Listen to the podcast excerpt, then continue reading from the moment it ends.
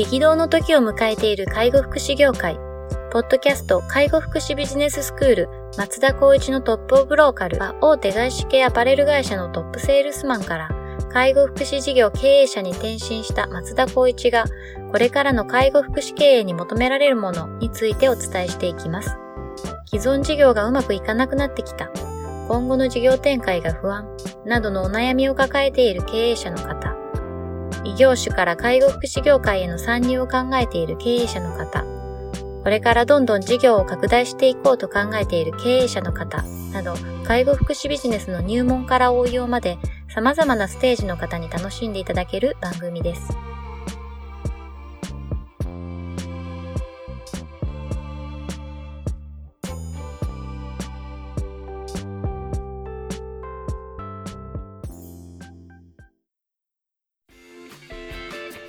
にちは。ナビゲーターの松本慎二です。ポッドキャスト介護福祉ビジネススクール松田光一のトップオブローカル。トップオブローカルとは介護福祉事業において地域に密着し、地域に愛されることで地域のナンバーワンになることです。松田さん本日はよろしくお願いします。ます今日もあのご質問いただいてますので、あの早速行きたいというふうに思っております。えーと、今日はですね、なんと介護福祉事業以外の方から ご質問いただいてまして。ありがたいありがたいですね。こんな、外国史以外の方も聞いていただいているというところで、まあ、非常にこうありがたい話だなと。引き締まります、そうですね。えっと、この方はですね、出版会社に勤める35歳の方ですと。で、介護福祉に携わってないが番組聞いてますということで、あの、お便りいただいております。はい。はい。えっ、ー、と、質問はですね、えっと、自分はどちらかといえばアイデアマンで、思いついたアイデアを吟味せずにすぐに実行してしまう。で会社では、do とアクションしかないと言われており、論理力に課題を感じておりますと。どうしたら論理的に考えられるようになるかというようなご質問をいただいております。はいこれ非常に結構難しい質問だなというふうに思ったんですけど。まず、あの、介護福祉に携わったことがない方というところで、はい、まずお話をさせていただくと、この do とアクションっていうのは多分、まあ、両方とも実行という形の話ということですね。はい、両方とも実行ということだと思います。あの、皆さん、えっと、PDCA ってもう、社会人になった時必ず言われるようなことだと思うんですけど、はいうんどうだろう。インターネット皆さん調べてもらえばどんな感じで書いてあるかっていうのも分かるとは思うんですけど、はい、PDCA の P はプラン、はい、これ、えっと、計画計画ですね、まあ、私で言うと僕は立案だと思っていて、はい、そのまずはなんだろうな計画っていうこうしっかりとしたものじゃなくてもうとブレインストーミングみたいにすっごいうん。あの大きなくくりで考えてあげるっていうことから計画に移るっていうのはこう2段階を踏まえたようなイメージを僕は持っているんですけども、はい、次が do、まあ、今回で言うと do とアクションしかないって言われているっていうところ do ですよね。実行ですよね。はい、で次のチェック。C のチェックっていうのはまあ確認だったり評価するとかい。う形で、最後にアクションなんですけど、まあ、世の中的に言われてるのは結構こう改善だったりとかはい、そうですね。もう一回こう、見定めた上で次またプランを考えていこうみたいな、このこうサイクルっていうところになると思うんですけど、はい、ずっとアクションしかないって言われてる僕は逆に言うとこの人すごいなって 確かにそうですね。はい、あの、えー、脳科学的には僕ちょっと聞いた話でよく右脳左脳とかっていう話あるじゃないですか。ありますね。全く関係ないっていう話ではあるんですけど。あ、そうなんですね。いやよく言う、えっと、右脳っていうのはもう思ったことをやってしまうこと。はい、左脳っていうのはどちらかというとロジカルな感じで、ねはい、あの、数値的な部分で判断するということになると、うん、まあ、この仮に行くと、この方は右脳派っていうんですかね。はい、思ったことをやっちゃう。はい、僕も最初駆け出しの頃は思ったことしかやらなかったああそうなんですね。そうすると何がダメかっていうと結構遠回りしちゃって結果、ね、経験値という部分ではすごく、まあ、普通の方よりもこう石橋叩く方よりも経験値は増えるけどもじゃあ果たしてそれが合ってたか合ってないかとか、どうなったのかってこう検証っていう部分がなかなか毎回ドゥしちゃうと、自分のっての整理ができない中で、はい、なんとなく感覚で進んでいっちゃったっていうところがあって、うん、今は思ってすればあの経験も良かったと言えるかもしれないですけどやはり今の時代っていう部分で考えるとまあできれば do アクションしかしないってなったとしたらもう分かってる範疇なので、うん、今までのスタンスをこう肯定しつつちょっとそのプラン、うん、もしくはチェックっていうところを入れるっていう形を、ご自身のその業務の中でルーティンに、やっぱり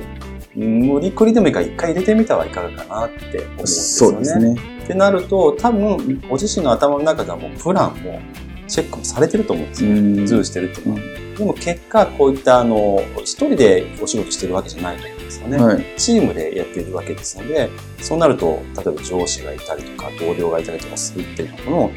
個人の集まりが、その会社の企業の中で、チームの中に入ってくるので、会社ルールとか前提あると思いますし、仮にそれを、まあ、注意とか改善というのに流された場合は、まあ、マネジメントする上長がいると思うので、そこを踏まえて個人のやり方っていうのをもう少しブラッシュアップするっていうのが、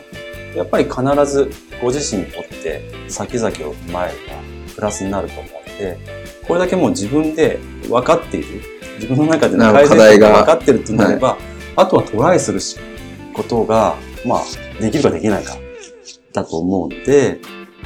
まあ、ちょっと年齢っていう部分では35歳でまだお若いと思いますから、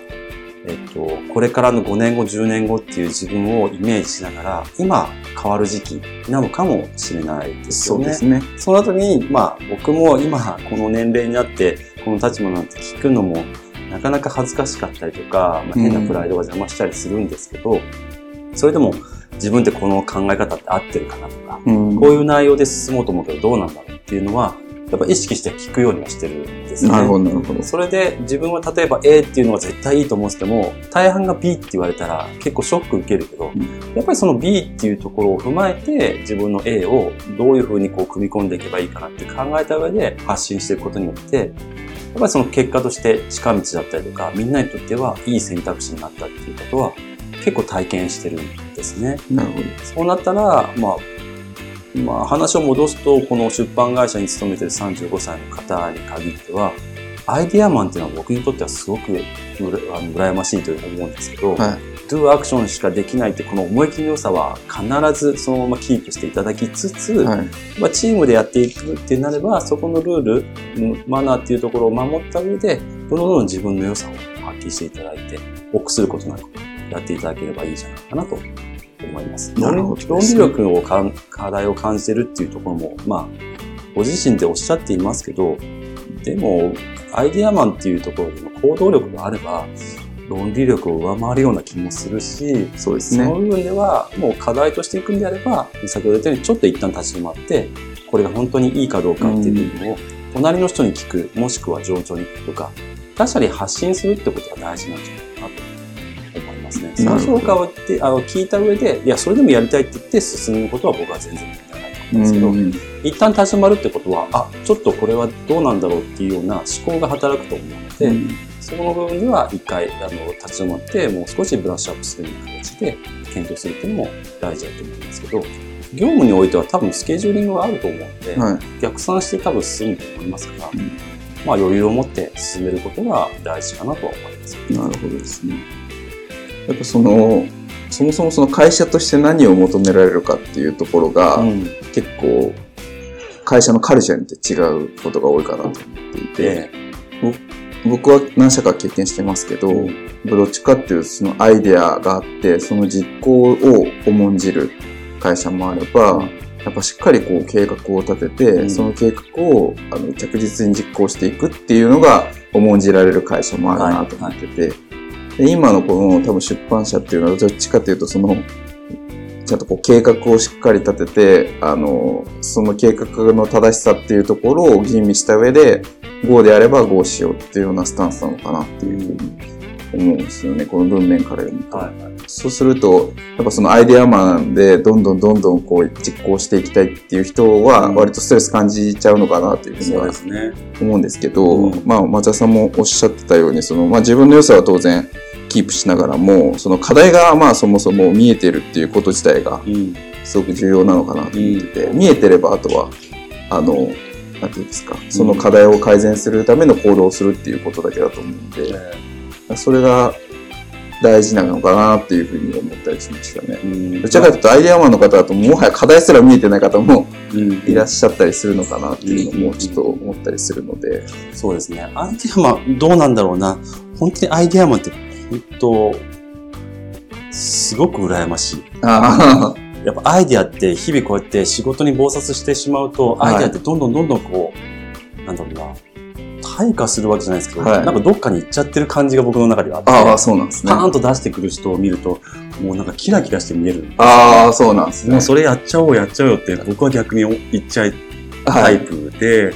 だから本当になんかこう、反省感を感じるんですけど、僕は反省する必要性は全くないなって思うと、まあそうですね。あとはやっぱりその、何とも言うように、そこの、松本さんのように、この、そのチームがどういう形で動いてるかっていうところは、やっぱり必ず全体としてその方は、あの、仕事をしている以上は、みんながあっての、まあ自分だと思うので、はい、必ずそういった部分では建設的にやっぱりディスカッションしながら、自分の良さっていうのを引き出してくれるような、まあチームだと思ってやっていただけると、ちょっと視点を気持ち変えるだけで、だいぶ居心地も良くなるんじゃないかと思うんですよね。そうですね。まあその、隣にいる人を使うっていうのはすごくいい手ですよね、うん、きっと。全然いいと思います。あの、自分を確認するっていう意味を込めて、はい、あの、私たちの介護福祉事業においても、私が常に言っているのは、自分でこう抱えた案件に関しては必ず2人以上に話しなさいと言ってるんですね。なるほど。でなると、それで3人になるので、まあ、その民主主義的な感じで言ったら、まあ3になるか2対1なのか1対2になるか、ここの部分での選択肢っていうのを一番いいものを選択しなさいと言っているんですね。そこにいて、プロセスっていうフローっていう部分を全部チェックしていった上で、結果これがダメだったとしても、みんなで考えて、必ずそれを考えてよね。でもそれは結果としてダメだったっていう部分では、次に活かせますけど、何もチェックしない中で、何もこのディスカッションしない中で、じゃあそれを、まあ、この言葉を借りると、do とかアクションスポーンとやっちゃうと、結果的に失敗したとしたら、やっぱ責められる対象になっちゃう可能性が高いんですよね。はい、なると自分たちの毎日の頑張っている業務を肯定するためにも、そこのチェックっていうのは必ず見落としちゃダメだということを伝えてうん、なるほどですね。ってなると、介護士だけじゃなくて、まあ、介護士ってやっぱり、うんと、直接的にはやっぱり命に関わることになることもあるみたいで、そうですね。そうなるとやっぱり必ずチェックする、チェックをした上で、まあ、その選択肢を一番いいものを選んでいくことはやってくださいねということは結構口酸っぱく言ってるかもしれないですね。なるほどですね。今の話で言うと、その、僕その辺が論理的っていう話につながるのかなと思ってて、うん、このアイデアマンっていう方ってどっちかっていうと一番最初に思いついたアイデアをそのまま実行するっていう方もいると思うんですよ。はい、そうすると一番最初に思いついたアイデア自体が必ずしも一番最適なあのプランじゃないことって多分あるなと思ってて、でそうした時に、えっと、まあ論理的な方っていうのは多分いくつかそういうその可能性っていうのを洗い出した上で、まあ、ここはこういうメリットがあって、ここはどういうデメリットがあるみたいな評価をして、一番いいものを選んでいこうっていう多分スタンスなのかな。で、それを、まあ自分が苦手だということであれば、そこのその他のアイデアといいますか、うん、他のプランを人を交えて洗い出すっていうこと自体が、うん、まあ、すごく重要かなっていうふうに話してて思ってて、うん、そうすることで多分自分が最初にパンと思いついたアイデアがもっと良くなったりとか、あ、こんな可能性確かにあったなとか、うん、あ、このリスク見落としてたみたいなところがどんどんどんどん出てくるので、うん、そうすると、まあ、結果的にロジカルになっていくというか。そうですね。はい、もしくは、こう、論理力っていうのはなかなかやっぱり考えても難しいなと思えば、はい、あとはもう選択して促せばいいんじゃないかな、はい。もう、とりあえず立ち止まるっていうことは一旦やってもらうとした場合に、これがやりたいと。やりたいけどどっちっていうのを、まあ、聞くっていうぐらいでいいと思って、はい、それだけでも全然この、あ、そういうことは私いいと思ったけど、ダメってなった場合にはなんでだろうっていうような考え方が、逆に論理的な部分の思考につながっていくのかなと思うので、そうですね。まあ、とにかく、その、一旦立ち止まる、一瞬でいいので、うん、これをどうかっていうことを、まあ、他の方に聞く、もしくは情緒に、あの、お伺いを立てるという、はいそれだけでも全然変わるんじゃないかなと思いますね。そうですね。なんですね。もううちの場合で介護福祉のことで考えたら、やっぱりこうサービスを提供するようになると、はい、マンネリ化しちゃうことがあったりするので、はい、どんどんどんどんアイデアを出してくれる人って僕はかなり高く評価するんですね。あなるほど。例えばデイサービスもそうですけど、利用者に対して何を提供するか一番いいのか、これをやってみよう、あれをやってみようとか、本当に目標設定にも掲げるんですけど、うん、新たな新たな新サービスを考えた人に対しての評価を上げるということになるんですが、正直毎日目の前のこう利用者に対して対応していくとなると、アイデアってどんどんどんどん先ほど言ったように、こう、これでいいって、逆にそれが優先順位として低くなってきちゃう可能性があるので、はい、こういう方がいると、いや、こうやってやってみよう、こうやってやってみようっていうのは言ってくれると、とてもやっぱこの現場というのは活性化されるなっていうのはすごくあるんですね。なるほどですね。じゃあまあ今のそのアイディアマンっていう良さは生かしつつも、うん、まあ、ちょっとこう立ち止まってみて、それがいいんだろうかっていうのをこう、もう自分なりに振り返ってみて、うん、必要であればこう人に聞いたりとかすることで、うん、まあそのちょっと自分が課題に感じている論理力のところも補えるんじゃないかっていうようなところですかね。もうあの逆に僕はこの方に聞きたいんですけど、アイデアってどんなタイミングで出るんですか 確かにそうですよね。僕もどっちかっていうと、アイデアマンではないので。すごく出るとした場合に、そのきっかけっていうのを教えてほしいです。それ勉強させてほしいですね。あじゃあぜひ、あの、その点、お便りいただければ。お待ちしてます。取り上げます。よろしくお願いいたします、はい。はい、ありがとうございます。じゃあ本日は以上とさせていただきます。ありがとうございます。はい、ありがとうございました。ポッドキャスト介護福祉ビジネススクール松田光一のトップオブローカル番組では介護福祉サービスに関するご質問を当番組の専用ウェブサイトより募集しております。番組 URL よりサイトへアクセスし、質問のバナーから所定のフォームへ入力の上送信をお願いします。URL は http コロンスラッシュスラッシュ tol.sense カッコセンス world カッコワールド .com カッココムになります。皆様のご質問をお待ちしております。